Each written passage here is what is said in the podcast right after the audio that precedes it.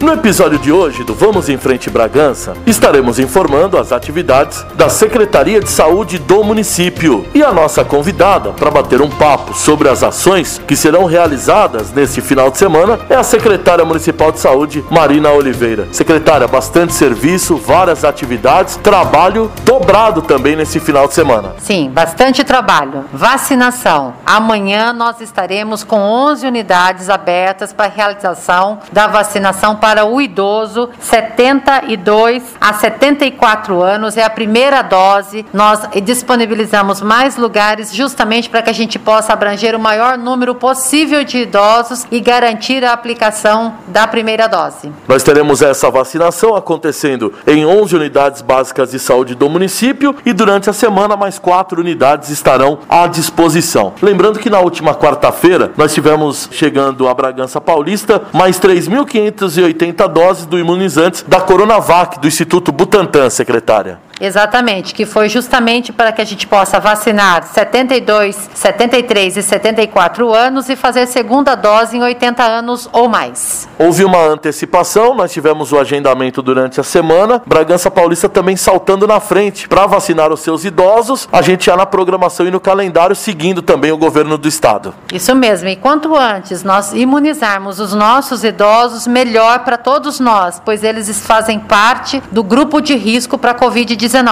Os idosos acima de 80 anos, que também estarão tomando a segunda dose, também precisam agendar. Todos precisam agendar, primeira e segunda dose no site da prefeitura. É uma maneira que nós encontramos de não permitir então a aglomeração, ter um horário correto, escolhido pela pessoa, local. Assim não tem nenhuma perturbação e a pessoa é atendida com qualidade, dignidade e sem aglomeração. Secretária, a vigilância sanitária do município está trabalhando ativamente fiscalizando várias ações que são realizadas de forma a orientar a população. Nós tivemos na última semana um trabalho ostensivo no Lago do Tabuão, com o apoio da Guarda Municipal e também da Polícia Militar, principalmente para os munícipes que estão andando ou se locomovendo sem máscaras pela cidade. Nós estamos com a nossa fiscalização aumentada, além dos nossos fiscais, temos também fiscais de posturas e fiscais de obras que agregaram a nós, portanto, estamos em toda a cidade. E nesse final de semana permaneceremos com uma escala robusta para que a gente possa, junto com a Guarda Civil, Civil Municipal, Polícia Militar, fazer a fiscalização em todo o município. Vamos, inclusive, fazer nas represas, porque nenhum lugar é permitido aglomerações. Também a gente vai fiscalizar as medidas que foram implementadas e que devem ser respeitadas por todos. Teremos a ajuda forte de várias secretarias, como, por exemplo, a Agronegócios. Ela vai nos ajudar fazendo a fiscalização na zona rural, em estabelecimentos como os bares e lanchonetes, para que eles não abram é, presencialmente para os nossos munícipes, porque porque nós temos as regras a serem seguidas e essas regras são justamente para que a gente possa conter a disseminação do vírus da Covid no nosso município que está matando tantas pessoas. Este ano, por exemplo, nós tivemos a morte de diversos bragantinos, 112 em dois meses e meio, mais do que o dobro do ano passado. Portanto, é preciso que essas medidas aconteçam de fato.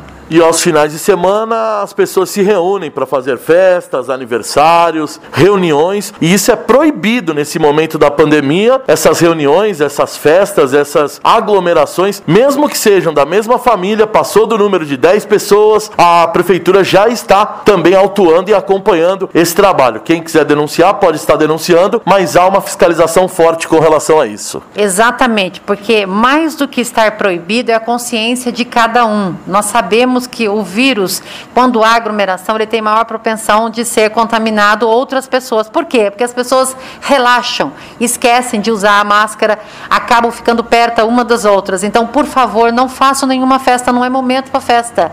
É momento para a gente se preservar e termos vida para a gente poder comemorar nos próximos anos de, né, que vem pela frente. Agora não devem de maneira nenhuma fazer festa, mesmo que seja familiar. Além do apoio da Secretaria Municipal dos Agronegócios nesse final de semana, a Prefeitura também colocou à disposição da Secretaria de Saúde mais 33 fiscais de outros setores da Prefeitura para ajudar também nessa fiscalização. É, como eu falei, a gente está com várias pessoas agregando a vigilância para que a gente possa ter um efetivo ainda maior e abranger melhor a cidade como um todo, para que a gente possa de fato ver as medidas sendo respeitadas e levando consciência às pessoas. Aliás, nós essa semana recolocamos faixas nas ruas que alertam a população contra a transmissão do vírus, porque elas foram vandalizadas dias atrás, foram arrancadas, rasgadas. A gente fez toda essa reposição. Junto a isso, nós temos os carros de som que estão passando em todos os bairros, falando da gravidade da doença, da falta de leitos que estamos na cidade, na região e no estado. Não temos leitos de UTI e de enfermaria disponível, portanto, não podemos continuar da forma que está. Pessoas sem máscaras na rua, pessoas fazendo aglomerações, pessoas desrespeitando o próximo. Secretária Marina Oliveira, no final de semana nós teremos o arrastão da limpeza acontecendo no sábado, arrastão das 7h30 às 17 horas, em parceria com a Secretaria de Serviços. Isso, esse serviço não pode parar, porque nós temos também que evitar as outras doenças. A dengue também pode matar, portanto, continuamos a fazer os arrastões e nesse final de semana nós vamos tê-lo no